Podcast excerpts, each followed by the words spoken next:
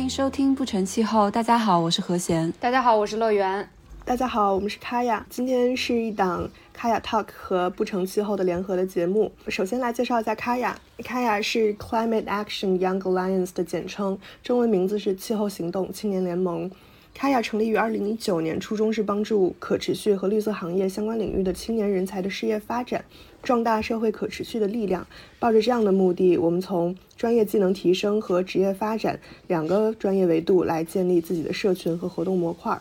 那卡亚以平台为大家提供可持续圈的交流分享，社群目前已经超过两千多人。去年发布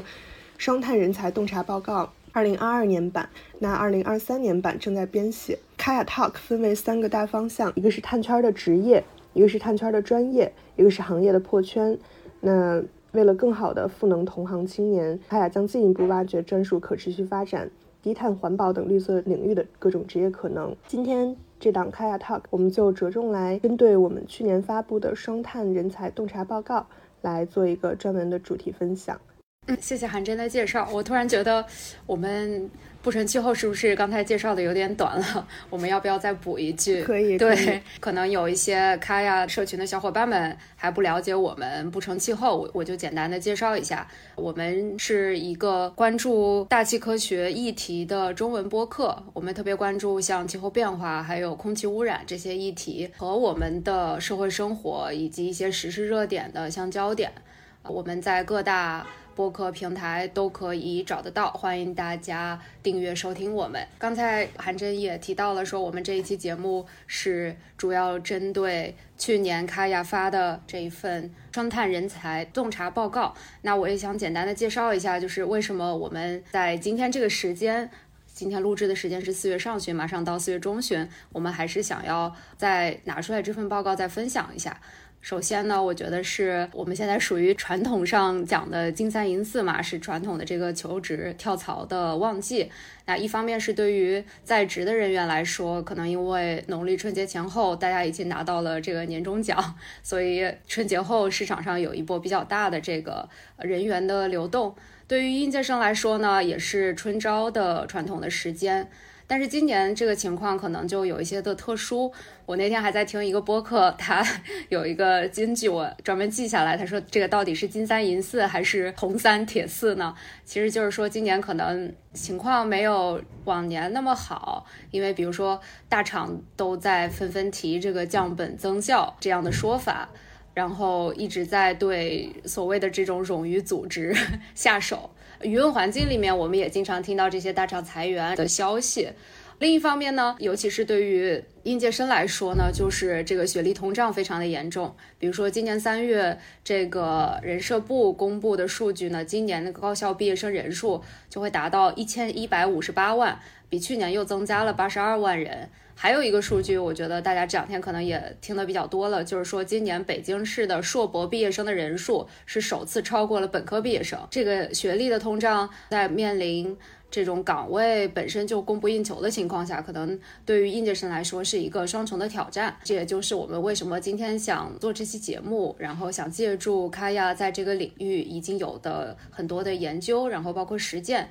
啊，希望是能够给到大家一些帮助。那我知道，就是我们今天开亚的两位小伙伴，就是瑞星和韩真，都是比较资深的从业者了。要不要呃，请你们两位再介绍一下个人的这个背景？好呀，那我先来吧。我叫韩真，目前在一家大型的科技公司从事 ESG 和碳中和的管理工作。那在这之前，也曾经有过两年的气候变化研究分析师的工作经验。大家好，我是瑞鑫。那我目前是在一家咨询机构任高级分析师，主要专注于这个金融、碳市场相关的呃领域。好的，要不我们就进入今天的正题。好的，好的。首先，我们可能想要做一个定义的界定吧。首我们提到了双碳人才，然后包括两位在介绍的时候，可能也提到了 ESG 这个概念。呃，我们要不要先讲一下我们是如何定义双碳这个领域的，以及我们今天到底还要不要涉及 ESG？我们可能要事先做一个划分。实际上是这个样的，就是我个人认为哈，我不是因为咱不涉及到学术方面的讨论，或者说我们在报告里头的呃划分的范围，实际上是说把双碳作为一个独立的行业来看的。实际上，这个双碳从这个名词上来来讲的话，其实它有一部分是包含。了 ESG 里面的那个 E 的部分。有一部分他们是有重合的，但不是完全有交叉，对有交叉的，但不是完全一致的，并不是说双碳里面的所有的细分行业都是 ESG 的 E 的部分。我认为 ESG 实际上发展到目前为止的话，它有分狭义和广义两个两个概念啊。那如果是狭义的概念的话，可能更偏向于对股价的相应的影响的也是有的，还一部分是比较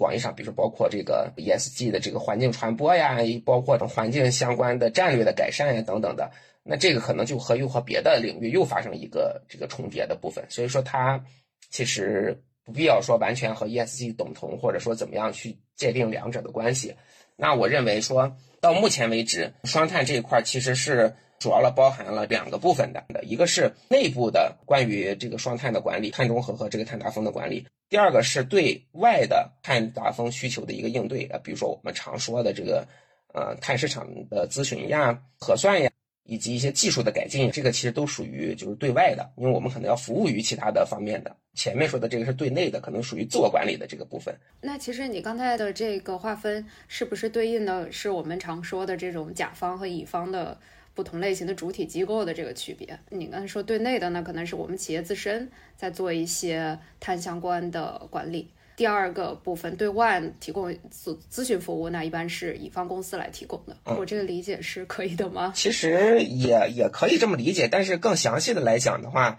呃，因为对于对外的这一部分来讲，有可能它不是以外包或者以这个就是服务方的形式，它可能是自己。比如说我是一个甲方公司，但我对外的时候，我可能要有一些合作的论坛，我有一些对外的品宣的这个需求在外头，就是双碳领域的。那这个其实也属于对外的，它不属于对内的。那如果是对内的话，有的时候也可能是，呃，这个乙方公司的自我管理。我我作为一个乙方的碳咨询公司，那我对内我自己也可能比较重视，呃，双碳领域的一些一些理念。比如说我在给甲方出具报告的时候，我用的纸张是循环的，那这有可能也是呃相应的一个一个对内的一个碳管理。所以它不能完全以这个甲乙双方来来界定。所以我我日常就是说我跟嗯，同行业这个朋友交流的时候，我还是比较偏向于说用呃业务的这个方向来确定他是不是去做呢？比如说他是做碳管理，还是核算，还是交易，还是技术研发？那这个这个我是觉得是从业务的领域出发还是比较好的。我在报告中看到，其实是有分，就像刚刚你刚刚提过的，就是包括碳管理、碳交易、核算以及技术。其实我还有看到。就是碳中和加的这个领域，我其实个人可能会对碳中和技术是稍微有一点熟悉，但其实对管理呀、交易以及碳中和加其实都不太了解，可不可以给我们分析一下？这个我来分享。好呀，好。我觉得可以简单提及一下我们在这个报告里面怎么界定这些。呃，细分的业务领域的，嗯，那首先碳管理，我们可以说它是以低碳可持续发展为研究目标，然后通过对当前的情况的分析，提出未来的发展方案和改进方案。那碳管理的主体可能是，比如说政府，比如说企业，它都可能是进行这样一个碳管理的所谓的甲方角色。那呃，像政府规划以及监管、企业履约、第三方服务等等。这些受政策的驱动，增长会比较显著啊。那碳市场交易其实就是我们平常熟悉的碳交易了。嗯，它其实以企业为主体，通过这个碳排放权的交易来达到控制碳排放总量的目的。当前我们国家已经建成了全国的标准市场，以及有八大重点行业纳入碳市场交易，也就是目前有有电力，然后将来还有什么化工、航天，就等等这些领域的八大重点行业会纳入进去。那碳市场交易现在其实有两种标的物吧，一种是啊碳排放权的交易，一种是碳量的交易。那这个我就也就不展开赘述了。碳排放核算的话，这个其实所有呃业务的第一步，也就是测算一下某一个主体它排了多少碳，嗯，以区我们说它以一个区域或者一个组织边界内的范围，或者是一个产品为对象。计算它社会和生产活动各环节中产生的温室气体，然后碳中和加我们是这样定义的，就是除了碳之外，它可能还会和其他的领域交叉融合，比如说碳加传播、碳加培训，比如说现在气候变化吧，或者是甚至跟 ESG 相关的有很大一部分都是要和传播结合在一起的，把你做过的事情说出去，并且在公众或者任何你想。达到这个传播对象面前达到一个更好的效果。那碳加培训啊，我们也提到过，就现在这个碳市场还比较比较新兴，嗯，这个领域也刚刚起步。那有很多人想要加入这个的过程里面啊，就会去参与和组织一些这样的培训。那碳中和加有这样一种趋势，它逐渐从一些核心的领域去扩充到多重的领域。我们也能看到它新兴产业和传统产业互济互利、融合发展的这样一种趋势。刚才没有提碳中和技术，任何这种减碳或者是能够防止气候变化而采取的一些技术手段，我们都笼统的把它称作为碳中和技术。比如说各种低碳技术、零碳技术、负碳技术。那其实听了刚才的介绍，包括我们前面的一些讨论，大家应该也有一个感觉，就是所谓的这个双碳行业或者是领域，它其实涉及到了非常多的主体机构。呃，我们说到的这种，不管是一个政府的机构，还是一些甲方的企业，甚至包括咨询的机构、金融机构，甚至还有一些，比如说做传播的 NGO，还有一些提供可能一些培训的这种高校研究所。然后它涉及到的行业也是非常广泛的，对不对？就是我们很难说它是一个。它就是具体哪个哪个行业哪个专业的人才才适用的一个领域，它是一个涉及到能源、工业，包括交通，基本上就是所有重要的行业部门，它都会有这方面的人才需求。对，是的，是因为在所有的行业里面都会有这种人才需求，所以我们在报告研究的时候，更倾向于去一个是划分业务领域，另外一个是划分这个可能会产生人才需求的呃单位类型。而非根据行业去划分，因为确实现在有一种产业低碳化的趋势，也就是所有各行各业他们都在往绿色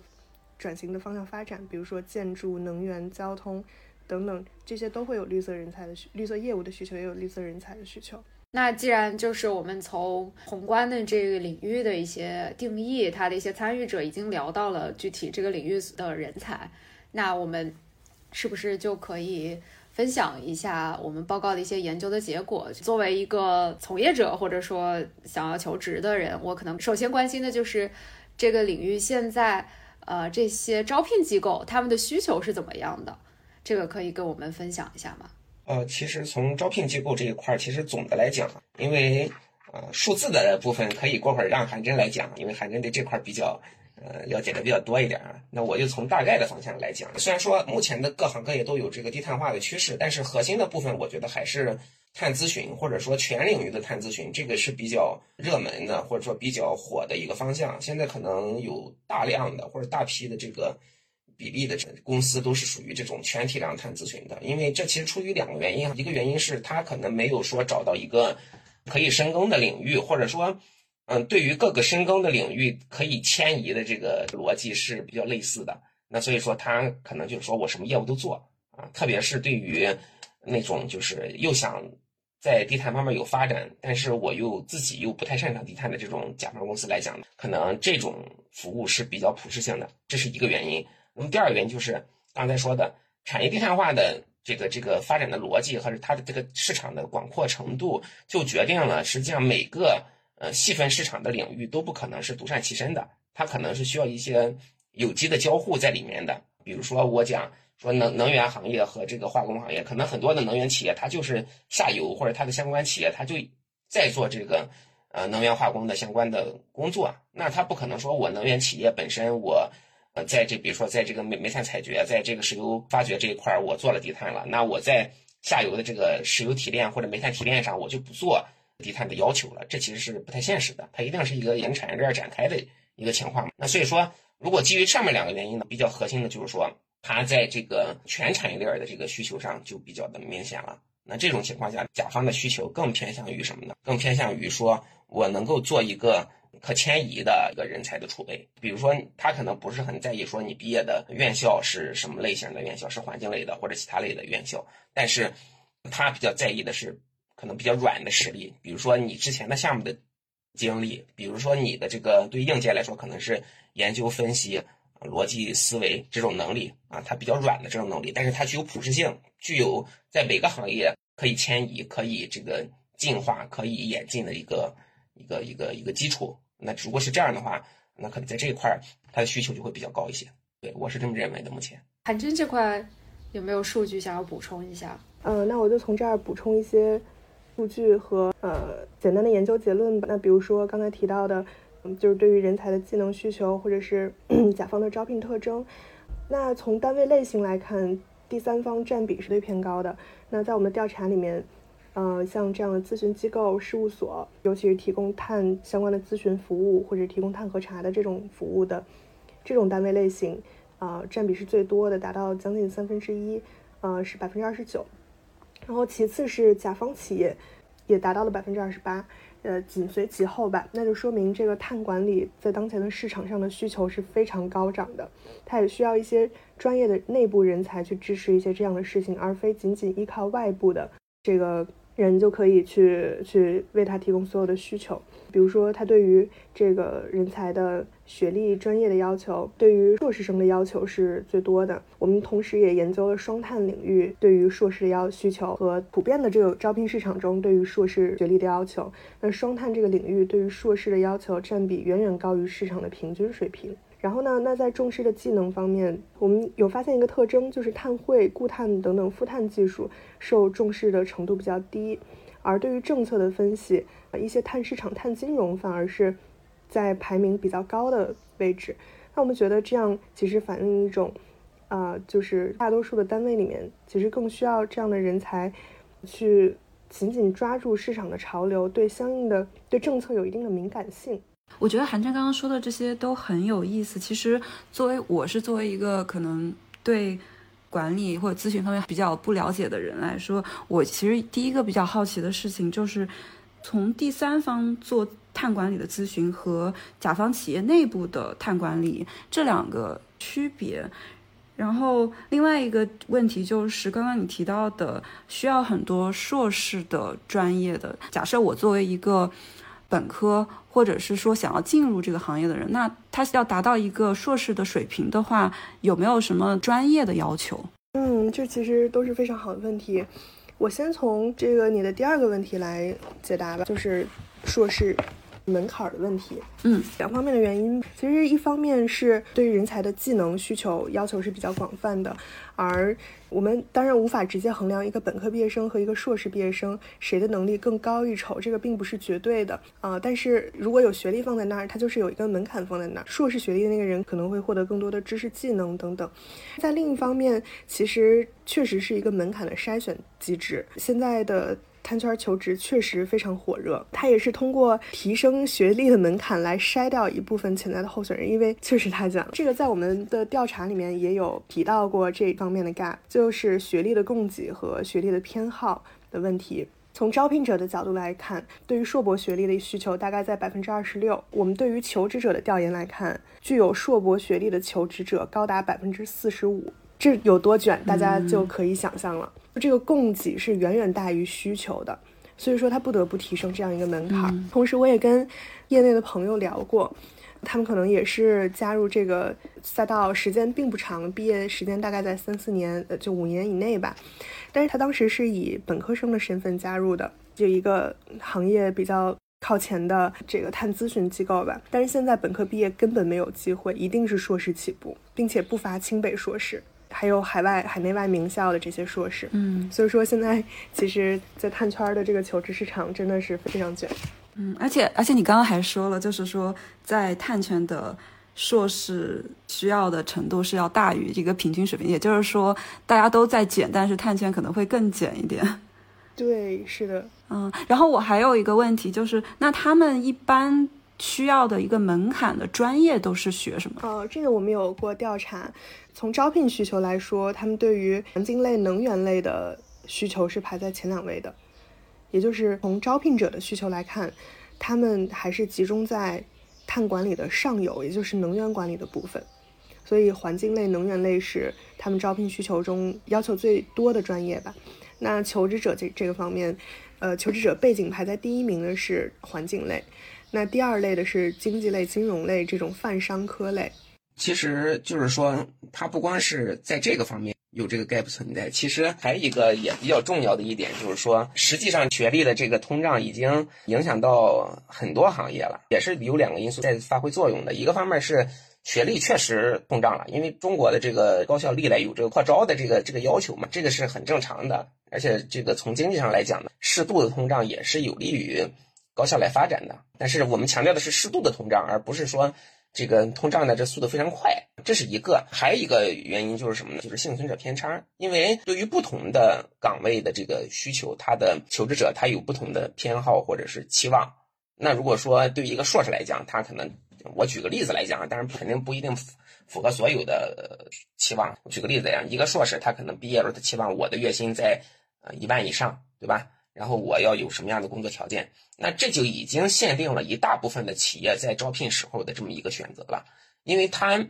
有一定的基础的要求，他就不会去看那种特别靠后的，或者说在行业里都特别小的一些公司了，他可能就会看比较大的公司。那如果是这样，那我们在调研得出的价值就是说。我一个很大的公司，我实际上是不能从全社会去进行招聘的，我只能限定于说这一波想要来我们公司的，啊，想要说是有一些基础的期望或者期待的这些人里面，从他们里面去再进行筛选，这些人就会觉得啊，我是比较卷的，因为他们在比较的时候是把自己和全社会的放在一起去比较的，但实际上来讲，他们在应聘的时候，他们的竞争对手并不是全社会所有人，他们是。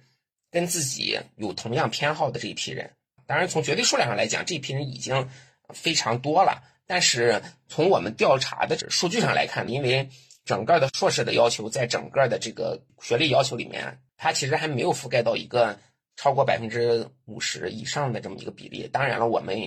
也要认识到，可能他的学历要求只是最低要求，他可能比如说他实际上招的都是硕士生，但是他的要求写的是本科，当然也有这种情况存在。但是从这个岗位设置的条件上来讲，从明面上来看，他并没有说把所有的岗位的设置这个这个人员的学历都设置为硕士，他大部分还是本科的，因为本科占到六十四。那所以说，从这个角度上来考虑的话，实际上在卷的这一部分也有一定的心理因素在卷。当然了，有有基础的物质因素，有基础的现实因素，也有一部分是心理因素。这个是我们其实比较想让大家认识到的这么一个现状。了解了。我们在做这个研究的时候，比如说我们可能是采集了很多这种招聘信息，对不对？我们可能在它的 job description 里边会统计这个要求，然后这个可能一般公司会写。呃，大学本科及以上，那这个是是作为一个最低的要求，所以我们统计的结果是说，可能只有百分之二十多是写的是硕士及以上，大部分可能还写的是本科，但是实际从招聘的结果来看，可能招聘到的都是硕士的比例会高很多。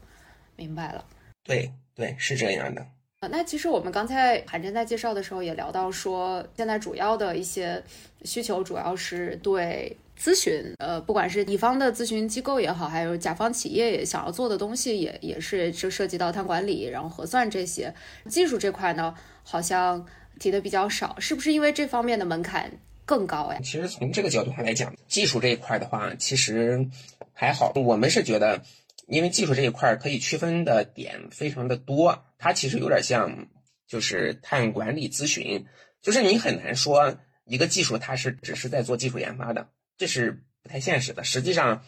从技术的角度来讲，对于目前的碳的行业来讲，基本上都是要求说，从技术研发到技术的迭代，到技术走向市场，以及不断的进行调整等等，这是一条线的。这种技术是我们可能目前比较看重的一种一种技术的衍生方式。那这种方式它就涉及了前端、中端和后端，那你很难从一个单一的维度上去印证它。这是一个。第二个是对于软技术的研发，其实很多的公司都。都不看重的啊，但是软技术的研发又是比较核心。比如说讲我们在高校，我们对于基础理论，或者说对于碳相关行业的价值度的这个判断的这这些问题等等，是不是也是一个很重要的技术的过程？我我认为应该是是的。但是实际上来讲，除了高校以外，其他的机构对于这种逻辑它是不屑一顾。为什么？因为这东西跟他们公司的存活与否没有直接性的联系。因为在市场来讲，市场已经认可了你的碳的行业存在的必要性和它价值度了。那我机构需不需要再去判断了？基本上不需要了。基本上就是说我我在哪一个细分领域，我在哪一个业务上我有优势，我去做这个业务，我就去赚钱就好了。所以他很少去判断说，呃，我对于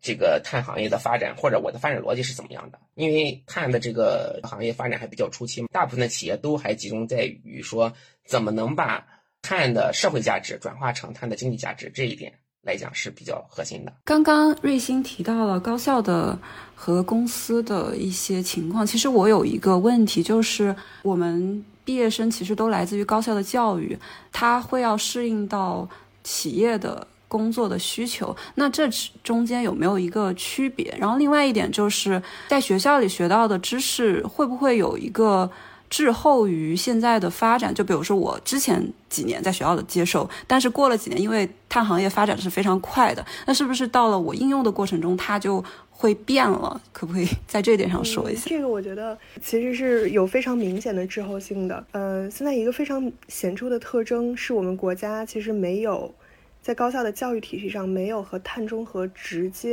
能够匹配或者是直接对口的专业，能够服务于现在的产业发展。第二个就是像你说的，就是因为碳行业发展的太快了，所以学校的教育很难去跟上这种瞬息万变的行业的变化。就业的特征上吧，对于人才的实践是有一定的要求的。我们也是从这个大数据里面分析出来，就是雇主的岗位的 JD，我们能看到就是。嗯，其实，在这个市场上，主流的经验要求是二点九到五点六年，也就是他期期望你这个求职者有三年以上的工作经验，能够非常好的去匹配，就是适配这个行业的从业要求。但是从求职者这一侧，我们能调查到，仅仅是有百分之三十的人有六个月以上的工作或者实习经验。那在这一方面，其实就又产生了一个错配的点。那也就是经验其实是非常急缺的。那我们分析这个经验急缺，一方面是学校的教育不够到位，另一方面是确实从求职者的角度来说，可能如果你前期有过一些实习的经历，对于他的求职是有帮助的。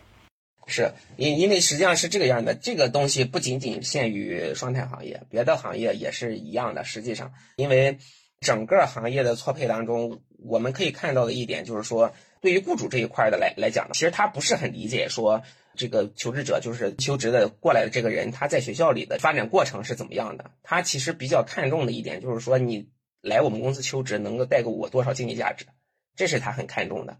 所以说，一个核心的问题就是说，在转换上来讲呢，求职者的转换思路是我怎么能够把我学校的学到的东西、知识也好、能力也好拿出来去。得到一个正常的一个行业的评判，然后从而换取一定的报酬，那这个是求职者想要的。但是，嗯，雇主想要的不是这个样。雇主想要的是说，你一个求职者来我这儿应聘，那我能够从你手里拿到什么样的价值？这个是他想要看到的。比如说，我要完成我现在的项目，我要，呃，这个客户有要求，有多少多少人的要求。或者是说我公司为了以后的这个业务发展做一个事先的储备等等，那这个都是看重于他自己对求职者的认知，而不是市场对求职者的认知。而求职者想要的是市场对我的认知，而不是某个雇主对我的认知。这个就展示出了一个很深度的，就是心理的博弈的过程。因为对于雇主来讲的话，市场的认知是不好衡量的，或者说即使好衡量，他也是不好从自己的角度去满足他的要求的。他的要求就是，我就这么多预算，那我要招一个这样的人，那是从我自身的价值度上在考虑这个问题的，所以他的考虑问题的思路是不一样的。嗯，刚刚瑞星有提到，就是其实每个行业都是他需要你有经验的人，但是并不一定我作为求职者有。但我觉得是不是在双碳领域，其实是找到有这个工作经验会更难，因为这个领域本身发展就没有多少年。咱就说往最早最早的去推断，九十年代开始到现在。为止也不过才三十年，三十年左右的时间，对吧？三十年左右的时间，实际上是你想在这里面找一个十年或者说七八年的工作经验的人的话，那他有可能已经是某个公司的经理或者总监这个级别了。那你说一个应届会不会有这样的工作经验？或者说一个刚毕业没有几年的人，你要要求他这么高的工作经验，是不是可能？这个我觉得很。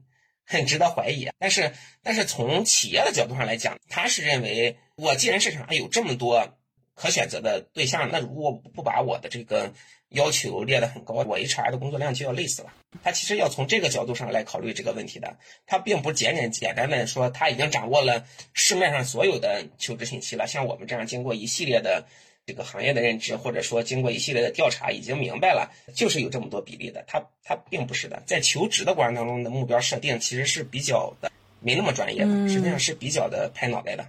我个人是这么认为的，因为我以前也招过人，也也当过这个面试官之类的，可能他的这个随意性还是比较大的。那其实我们刚才已经。呃，从这种不管是学历的供需错配，还有这对从业经验的供需错配也好，以实质上已经聊到了，甚至是。雇主和求职者他们对这份工作的这个价值以及这个目标的判断，那我们是不是可以更落地一些？不管是开业也好，还是呃不成气候也好，我们的受众可能很多是我们的同龄人，或者是比我们在再稍微小一些，职场上的经验也更少一些的这种毕业生，或者是想要刚刚入行的这种职场新人。那我们是不是也可以更落地的来谈一谈？如果想要在双碳这个领域求职需要做什么样的准备，以及我们应该怎样选择自己的目标？还有刚才其实我觉得瑞清说的很好的是，他已经说到一些心理建设方面的内容，这块我觉得我们也可以展开聊一聊。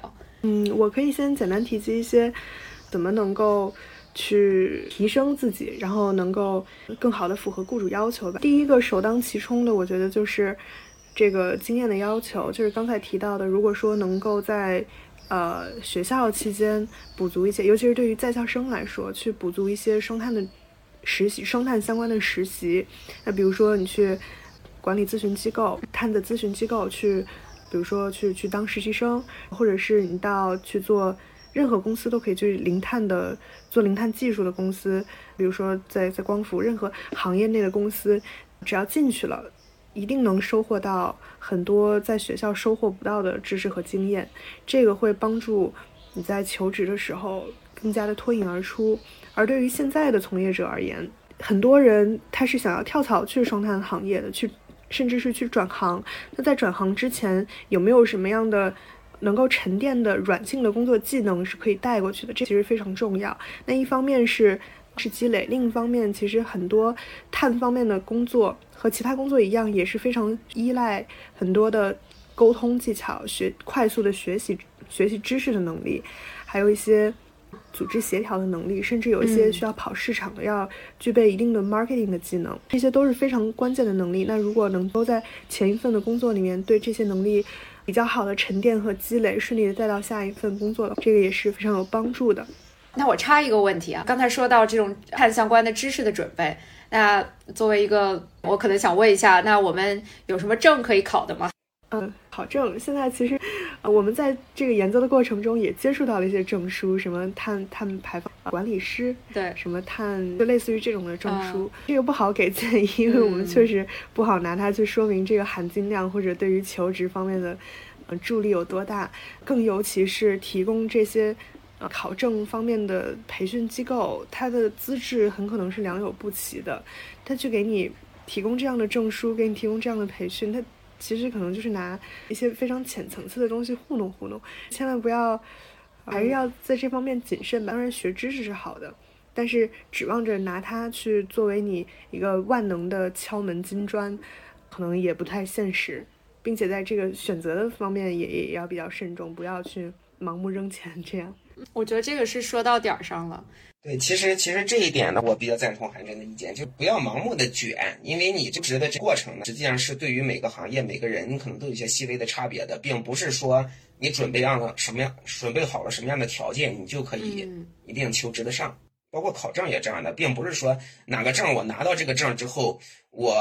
就一定就很厉害了，我就在行里头我就非常的。无敌了，所有的这这岗位都向我扑面涌来，这种这种这种逻辑是不存在的。你即使说不是双碳这种可能就比较发展比较快的行业，可能是一些比较很稳定的行业，比如金融行业，比如说管理行业，这些这些证书，MPA 或者说这个 CPA 等等，这些东西都不是说我在这个岗位上就必须要准备的。而且说你所谓的行业和岗位的这个区别是很大的。比如说在会计事务所，通常是需要 CPA 的。但是我在投行领域，如果我是干投行的后台领域，我就不需要 CPA 嘛。我干投行的前台领域才需要 CPA。那如果是这种情况下的，那其实我对于这个证书的需求，我就要根据你具体的情况来来来分配了。那其实是并不是说所有的岗位对于某类型的或者某个行业类型的证书都是完全一致的。所以说这方面不用特别的卷。所以是不是可以总结来说，这种实践的经验？哪怕是一些可能不是直接对应到双碳领域的一些相关的从从业经验，都会比可能一个证书来的更重要一些，更更加分一些，在求职的过程当中。对对对，我认为百分百是这个样的。是的，是的。其实可以继续从这儿再聊下去。那既然要提到的经验，在这个里面其实有总结过求职者在求职过程中的几个差，差也就是 gap 的那个差差距，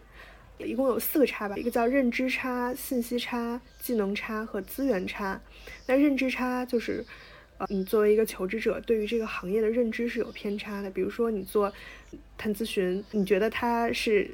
就每天给企业出这去做一些顶层的设计，但实际上你可能需要为企业考虑到全流程的各个方面的方案，可能他对某一项工作或者某一个行业认知本身是有偏差的。信息差呢，也就是说他在求职者的信息，他会会有一种信息闭塞的，不能够全面的认知到行业的这。啊那技能差就是他所具有的技能，行业要求的技能是有差别的。比如说，学生或者是一个求职者，他可能比较注重，比如说考证，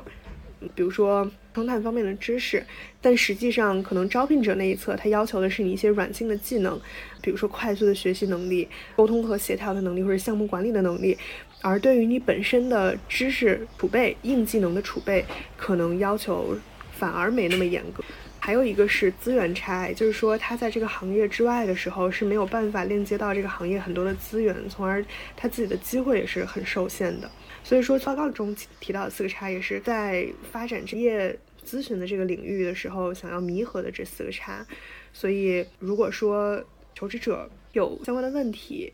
或者是有相关的疑虑，可以从这四个差去想想如何针对性的去补足一些。自己相关的能力，比如说在认知差方面，求职者可以去提去提前规划自己的职业生涯，去重视这件事情，并且积极的参与实习等等项目的实践。在信息差方面，那也可以去利用多种渠道去对职业信息。做有效的收集、整理和加工，还有职位推荐平台也会有很多相关的信息。比如说，现在有很多微博博主啊、小红书博主，或者是像开雅这样的社群服务的平台，都会有一些职位的总结。那可以从这些方面去补足自己的信息差。那技能差。也可以去注重自己的学习体系和学习能力的搭建，去着重培养一些行业的技能和知识。资源差，也就是积极利用各种沟通的渠道，比如说现在企业可能会跟高校一起去办一些联合的活动，或者是 NGO 也会做一些这样链接各方资源的功能吧，所以都可以积极利用这些资源去弥合自己的一些资源差。那其实说到底，说来说去，去做一份实习，亲身参与一下这个工作，可能会比很多努力要要强，要直接的很多。那如果是已经不是应届生了，他是一个想要转行进入这个行业的，但是从业经验比较少的人来说，那他想要快速的进入这个领域，他呃有什么选择呢？这这四他倒不只是面对应届生的，就是他对于。呃，当前的从业者，我觉得也同样适用。比如说，对应实习来说，那呃，想要转行的这种职场新人，他可以选择做什么呢？主要从信息差入手吧，去弥合自己一些信息，然后去学习一些能力吧。还有，不管是硬性的技能和知识，还是软性的这种工作的技能，像我们刚才提到的这种组织协调或者项目管理，啊，可以去补足的。瑞鑫也可以来补充一下。转行跳槽是不一样的，转行就是说你原来不是干这一行的，然后你要转过去。而且我认为你所说的这个转行应该指跟你原来的工作没有任何联系的这种，就是我们我们叫我们叫硬转，对，这是 对叫硬转，对硬转跟你原来完全没有联系的。比如说我是一个干金融的，我现在可能要跳到一个。机构里去干 IT 开发，这种硬转就是可能完全没有联系的。我建议就，除非你的水平特别高，你的储备特别足，你的资源特别强，你还是不要硬转。因为从失败上概率上来讲，咱不咱不是说说强调说不能任意选择自己喜欢的行业，不是这个意思。我的意思是说，从概率学上来讲，硬转的失败概率远远高于其他的，比如说软转，比如说你深度去跳槽，或者说你甚至说回高校再去读博、回炉重造等等。这些失败的概率硬转是最高的，可以可以这么讲。但是从从从如果你从喜欢的行业上来讲，我一开始没选对，那我现在想有没有一个机会可以让我啊重新选择呢？我觉得有这样的机会，也应该有这样的机会，因为人应该是有一种自由选择的权利和这个能力的嘛。不能说所有人都能一下一一就业就能看到所有的这个发展路径到底是不是好的，对，这也很正常。但是核心上一点就讲的，你你第一，你的思维要要灵活啊，尽量还是说能软转就不要选硬转，即使能硬转，也不要选那种特别硬的，一点关系都没有的，是这样的。因为双碳这个行业很大呀，又不是说它只有一个细分领域，它的细分领域非常多。那和你原来有适配性比较高的是哪些行业，肯定可以挑得出来的，这是一点。第二点就是关于能力的储备的这个问题，你要硬转，你也不能说我今天离职，明天我就要转，那肯定是难度很高嘛。你总要有一点时间去给他做一些知识的储备呀，做一些比如说业务偏好性性的选择呀。比如说你现在有几个手里有几个项目，那我未来可能要去到一个跟某一个项目有。直接或者间接接触的一个行业，那我要转过去，那我现在就是尽量在这做这个项目的时候多下一些功夫嘛，打听一下行业内部的消息或者是资料嘛。那这种情况下，它的转行的这成功率就会比较高。还有一种是，呃，心理建设，心理建设就尤其适用于高校往外转的，因为高校的老师们或者说教授们，他们的逻辑还是比较偏向于就。深度研究啊，或者偏向于这学术研发角度去去考虑问题的，但实际上转到企业的一个重要问题，尤其是咱就不说了，尤其是私企的核心就是盈利问题，你不可避免的在各种岗位上都会遇到这个问题，没有说哪个岗位私企从发展，特别是发展到现在就这一一到两年的经济不好的情况下的，他不太可能再去说。我去让你搞纯研发或者纯咨询，或者说纯的这层面的东西，他肯定要考虑到我的利润的问题，我的销售的问题，我的经济价值在哪个地方。这一点的话是，呃，你的心理建设的时候要有这样的心理，因为很多的高校出来的人，他可能这种场景他是比较排斥的啊。这不是说他，嗯，他自己对于这场景有怎么样的就没有意外之见而已，而是说他在接受教育的时候没有经过这样的。心理场景的建设，他可能觉得他对于这方面不擅长，其实也不一定，有可能很多高校出来的，呃，对这方面也是比较擅长的，或者对于沟通这方面也是比较擅长的。这个不能做一个，但是这个是应该有一个提前的考虑在里面的，这个提前量是很重要的。对我是这么认为的。对我非常同意瑞鑫这个说法，而且另外一个，我觉得这种硬跨度非常大的转行，其实有一个比较关键的点，就是可以。规划一下长期的职业发展，就说你未必要一次就跳到位，你可以逐步来跳，先跳到一个比较相关一点的，再去跳到一个你觉得完全相关的地方。那这样循序渐进可能会会稍微容易一些，或者是你先跳到一个呃小厂，然后能够有有这相关的工作经验和机会积累之后，你再跳到一个行业头部公司。这样也是一种路径，关键是在也呈现出来一种产业低碳化的趋势嘛，也就是各行各业都在往低碳的这个方向发展。那可能原来你的岗位是和这个方向完全不相关的，但是可以先去探索一下自己的单位、自己所在的行业内部是不是有和双碳关联的机会。那从你现在的职位跳到那相关性的这样一个职位，对于本身的从业者本身来说，可能是要更容易一些的，而且双碳它的覆盖范围太广泛了，它跟各行各业可以结合的点有很多，所以说也可以在跳槽之前或者转行之前去积极关注这些方面，自己所在行业的低碳化的情况，从这个方面作为一个切入口去入手。可能会比较好一些。嗯，刚刚瑞星和韩真的建议，其实我有一个问题，就比如说我想跳槽或者是转行的，无论是硬转或者软转，我什么时候是一个决定比较好的时机？是通过不同的工作经验来慢慢的走到我想要的职位，还是说在某一个节点，我必须得去拿一个学历，或者是去培训一个技能，才能够去达到那就是我的理想的？职位呢？其实核心的问题就是，第一，你要转，无论是跳槽也好，无论是硬硬转、软转也好，你的核心问题就是你想转，这个是不可替代的，这个没有其他的其他的理由，其他理由都是外部的辅助性的理由，只有这个理由才是你发自本心的唯一的选择，就是你想转，这个没有说我现在逼不得已，我的公司干不下去了，我要转，这个理由都是靠后的。核心理由就是你想转，再考虑说你为了转应该储备样的什么样的东西，储备量什么样的东西才能转成功嘛？那其实就一个是刚才讲到的四个叉，再一个就是说你肯定你需要有一些技能或者能力，那么这些技能和能力是不是必须通过外部因素学习才能获得的？不一定，有可能是我刚才说的。你刚才有一些项目，你可能跟这个有关联，或者有有一些相应的人员的资源可以利用的，那你就可以用嘛。第二个是你是不是真正的学习的氛围或者学习的这个场景了，你能够去使用，你有这个使用的欲望的。比如说你现在只是空口白牙的说我要跳槽，我要转行，但是你其实并没有找到一个合适的环境去用你这些。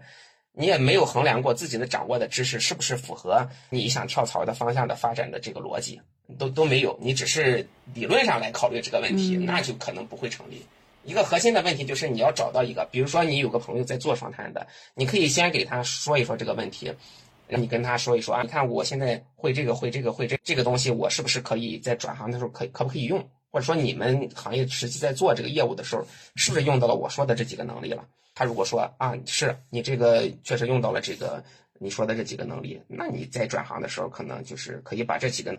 突出的表现一下嘛，这其实就比较重要嘛。我其实还有一个问题，不不知道你们方不方便回答。瑞星和韩真都是这个领域的就业成功的人，现在已经又可以再开始不断的帮助大家去解决这个问题，找到理想的工作。我其实想问你们两位，在个人的。工作经验来看，就有没有什么值得分享给大家的部分？实际上是这个样，就第一，就业没有成功，就业这个东西不存在成不成功，只有说你当前你满满不满足自己的状态。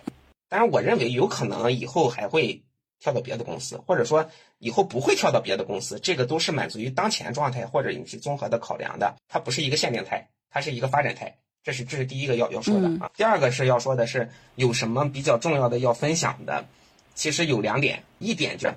在设定目标的时候，不要过多的多元化，可以有多元化的部分，但是不要过多的过多元化，就既要又要还要，这种在实际操作当中会出现很多的问题，因为你很难找到满足所有要求的岗位，并且说，即使你找到了满足所有要求的岗位，他也不一定要你。再一个是，即使他要你了，你在干的过程当中，也可能会有很多比较艰辛的部分，比如说加班的时间很长呀，比如说这个。老板比较苛刻呀，等等这些问题。第二个是不要过于的为卷而卷，为卷而卷的核心概念就是你要比，你这个这个求职这个东西是不能比的，就你不能强调你必须要选一个最好的、最适当的，这个都是不可取的，因为在最这个层面去衡量一个变化的动态的东西。本身这个价值就得上，因为它这个东西是一个不停发展，就看这个是一个不停发展的，它并不是说限定了说我现在就有一个最好的行业，或者说就一个最适配你的行业，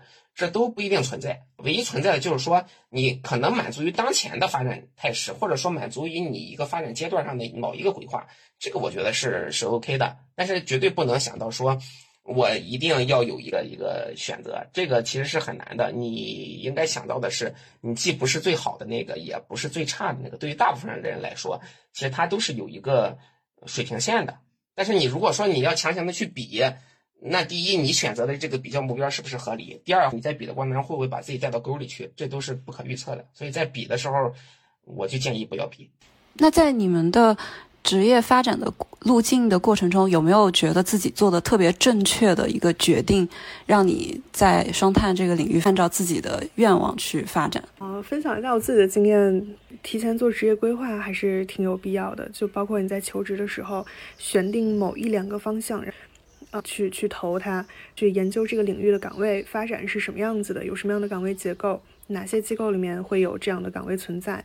对于你跟不同的面试官去去聊，也是有好处的。我想强调一点，就做好专门的职业规划。因为我在求职的时候，我还不是直接向双碳这个方向去求职的，我是求职的是 ESG 方向。我可以拿这个简单打一个比方吧。我在求职之前，我会把这个行业全都摸一遍，它的上下游分别是由哪些机构组成的。那这些机构什么地方会有人才要求，而什么样的人才要求是我符合的，我可以去往哪些方面去求职？把这个全部都摸一遍之后，我再了解这些这些机构分别是干什么，的，它有什么样的特质。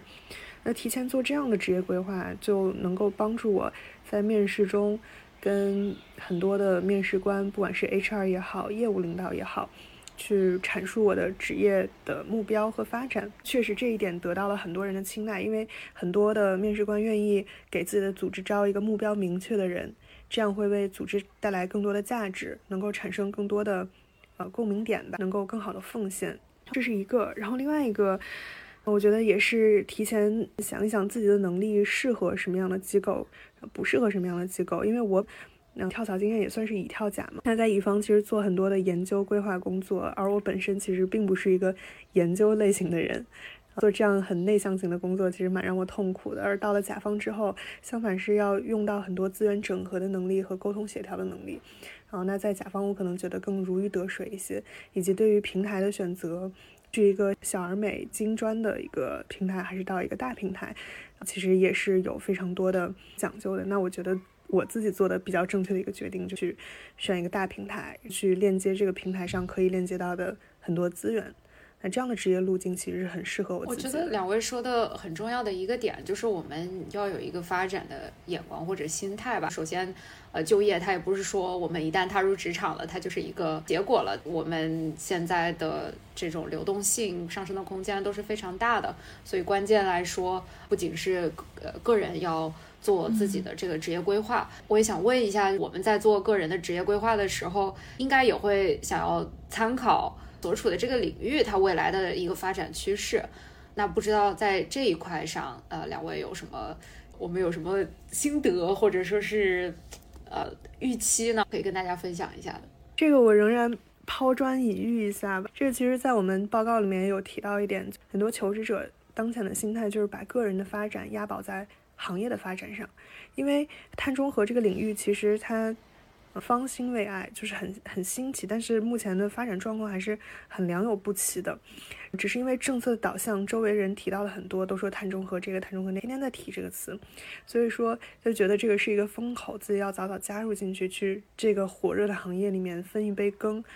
啊，这个行业之后一定能发展的很好。但其实不是的，还是要更多一些思考。不要盲目的把自己的发展压在这个行业，那万一这个行业风口过去了，啊，当然这气候的行动和努力还是要做。但是像双碳这么火热，这个风口过去了，你能够沉淀下什么样的核心的工作技能，或者什么样的核心的能力，能够帮助你在下一份工作里面仍然能抓住这样的能力？其实我觉得是核心的能力。其实对于个人来讲呢，这一点还是要和他的求职目标。或者他的职业目标有一个匹配的，因为，嗯，你在看到这个行业的发展的情况下，它也不是说这个行业的所有的发展都是符合你的预期的，或者符合行业预期的。大浪淘沙的情况下，有些行业会，有些细分行业会死掉，有些细分行业会崛起，呃，也很难说的准。但是从总体上来看呢，你肯定要根据你的职业目标来进行一个。规规划啊，比如说你的职业目标是，举举个简单例子，大家都都想听的，你的职业目标如果是收入，那你你在选的时候，那其实就有两点可以选。第一个就偏向于基础建设类的这种，因为它比较稳定嘛，你的收入是比较稳定的，波动性比较小。第二个是偏向于高价值储备的行业，那这种行业的话，它的变现能力比较强，所以说你可能这个收入也会比较好。所以说，他这个选择的情况下是跟你的目标设定有关的。也就是说，还是不能把个人的这路径的规划完全与这个领域的发展趋势的一个预期对齐。对对对对，举个例子来讲，你买股票。股市这个行业今年大盘涨了，那你你就赚钱吗？你买的票一定 发财吗？一定赚钱吗？不一定，有可能可能亏不少呢。所以就是这个原因。那既然这样，我们是不是最后可以问一下？就因为我们也很难预测领行业本身它的一些宏观的趋势。作为在这个行业呃从业或者想要进入这个行业的人来说，我们在这个长期的过程当中。如何能够持续的保持自己的竞争力呢？这个我觉得 也是挺有意思的一个话题，真真的很有意思。因为我我现在的领导，我的老板也经常跟我说，韩真，你一定要找到自己的核心竞争力是什么。这核心竞争力一定不是你拥有什么样的知识，而是你在什么样的方面特别突出，什么什么样的技能是你的长板。我一开始很不理解这个话，我说。我说什么样的能力才算是一个长板？他给我举了例子，他说有的人他可能就特别适合研究分析，他能迅速的把一切事情都搞明白、搞清楚。好，那他就是很适合一个行业专家。有的人他就特别适合资源整合，能把这自己认识的一些资源全都笼络起来。那他说这个话的时候，我其实第一想到的是瑞鑫。瑞鑫就是一个很擅长研究分析的人，他就是那种能够在非常短的时间把一切东西搞明白，把一件事情搞明白，并且用自己的逻辑把它阐述出来的人。他就是很适合这种研究分析师岗位的这种人。那这这个毫无疑问就是他的核心竞争力。而我自己其实也在探 索自己的核心竞争力是什么，所以在我看来，就是在这些方面的沉淀，就在某一个核心技能方面的沉淀，其实是能够帮助职场人吧，在突破突破这种行业和时代的变化，能够留下一些恒定的这种技能，保证自己永远能吃上一碗饭的这种核心技能。这种技能还是值得多多探索一下。这个我很有共鸣，我想到之前很火的一本书叫。纳瓦尔宝典，他其实也提到过一个，就是他在书中说的是找到自己的。英文是说 specific knowledge，可能就是你说的那种专长。他说那种你充满热情，然后你觉得做起来很像玩耍一样，但对别人来说很吃力，就不断积累这个过程。而且他说这个 specific knowledge 可能不一定是你通过学习能做出来。他说因为就是你通过教育能够学习出来，那么别人也可以，那么你的竞争力就就丢失了。对，这这真的非常有意思。对对对，其实我比较赞同的就是核心竞争力是不能通过寻找来发现的。核心竞争力只能通过场景来体现。说什么呢？就是说你要体现你的核心竞争力，你要知道自己的核心竞争力是什么，你要做很多事情去总结出来，或者说去体现出来。比如说我要盖一个房子，突然发现我选到的木料都非常的好，但是我对于瓷砖、对于房型设计这一块我就没有什么感觉，因为我可能看到所有的房型设计，我觉得都差不多。这种情况下，可能就是属于你对于。木料这一块的选择，你具有你的核心竞争力，是是这样，是体现在一个具体的场景和一个发现的领域的。至于说我们现在提到的说发掘自己的核心竞争力，那都不是寻找或者发现出来的，而是总结出来的。你已知你的核心竞争力是什么，你给人写答案，这可以，这个不是一件很难的事儿。很难的事儿是你不知道自己的核心竞争力是什么，人家问你这是啥，你不知道，你没有认知到。和你认知到了再表达出来，这是两个不同的过程。对于大部分人来讲，后者是简单的，前者是困难的。所以说，在发现前者的过程当中，通常都不是有机的，或者都不是主动的去去表达，而是一种被动的，或者说适应在某种场景里的发现，被场景表现出来这种这种概念。对，非常认同。瑞鑫反正做研究项目，他就别人可能在吭哧吭哧，比如说我在吭哧吭哧做的时候，他玩似的就做完了。也不能这么说，就可能就是每每个人擅长的东西不太一样嘛，不能这么说。对，肯定分析师这一行有很多比我更厉害的，或者说水平更高的，那我见过很多。那他们对于发现的逻辑就不一样。这还有一点很重要，就是你也不能说你所谓的核心竞争力是不是就真的是核心？有没有比你更核心的？那很很正常呀，你不可能是世界上最厉害的那个人，肯定有比你还厉害的，或者说有可能发生转移的，这都很正常。所以说，嗯，还是我刚才要强调那一点，就不要总是寻求排名，是很多人常见的一个问题。也确实，就这个世界这么大嘛，这个行业也也足够的大，也不是说我们只需要在做每一件事上做的最好的那个人。所以我觉得大家的心态还是可以适度的放平一些。从两位刚才关于竞争力的这个阐述当中，我总结了一下，就要去做。如果我们坐在这里想我们有什么优势、有什么竞争力，那是永远没有办法找得到它的。所以其实还是跟前面讲的个人的职业规划，哦，包括就如果是作为一个应届生或者是新人如何进入这个行业，一个很重要的点就是先去实践，先去积攒经验，在这个过程中不断的去完善自己，这个可能是一个根本的方法吧。那我觉得我们今天其实已经聊了非常多了。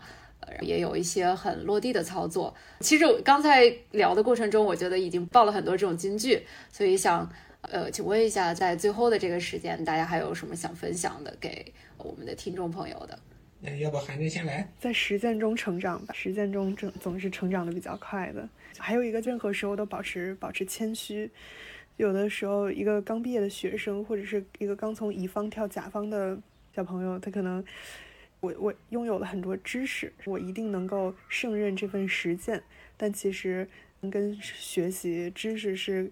截然不同的两码事，所以一定要在实践中成长，一定要在任何时候都保持 open，保持谦虚，好学。我借用一句这个《让子弹飞》里头的说的一句话吧，还挺那个的。你得让子弹飞一会儿，你才知道自己的方向、发展逻辑、发展的状态是怎么样的，不能上来就下定论。这其实是。我比较想让听众们都有点想法的这么一个一个一个逻辑在里头，是的。嗯，好的。那今天非常感谢志涵和瑞鑫给我们分享了很多，不管是卡亚去年做的这份报告，以及他们个人在这些领域的一些亲身的经验。我记得开场的时候，韩真也有提到说这份报告。开亚今年还会出新的版本，对，那我相信 ESG 的这份报告应该也是很多人期待已久的，就希望这一期节目呃能够对大家有所帮助，也希望大家后续多多关注卡亚，不只是这两份报告，以及卡亚做了很多很有趣的事情，组织的卡亚 Talk，以及卡亚可以提供的这种求职方面的咨询服务。对的。今年会可能会有两个两份报告，一份是 ESG 的人才洞察，一份是双碳的人才洞察。谢谢两位，那我们今天就到这里了，希望下次还有机会跟大家一起聊。我个人也学到了非常多，我也是，谢谢，啊，谢谢，谢谢，谢谢两位，谢谢，再见，再见。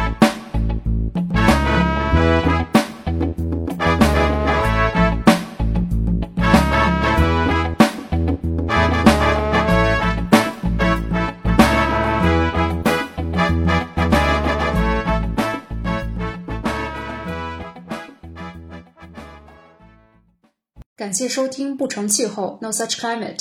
不成气候是一档广泛的关注气候变化、大气污染等大气科学议题与时事热点、社会生活的相焦点的播客。如果你喜欢我们的播客，请在苹果播客给我们好评鼓励，也欢迎在小宇宙、喜马拉雅、荔枝播客、网易云音乐、QQ 音乐等平台与我们留言互动。直接联系可以私信我们的公众号或微博“不成气候 No Such Climate”。或发邮件至 no such climate at gmail dot com。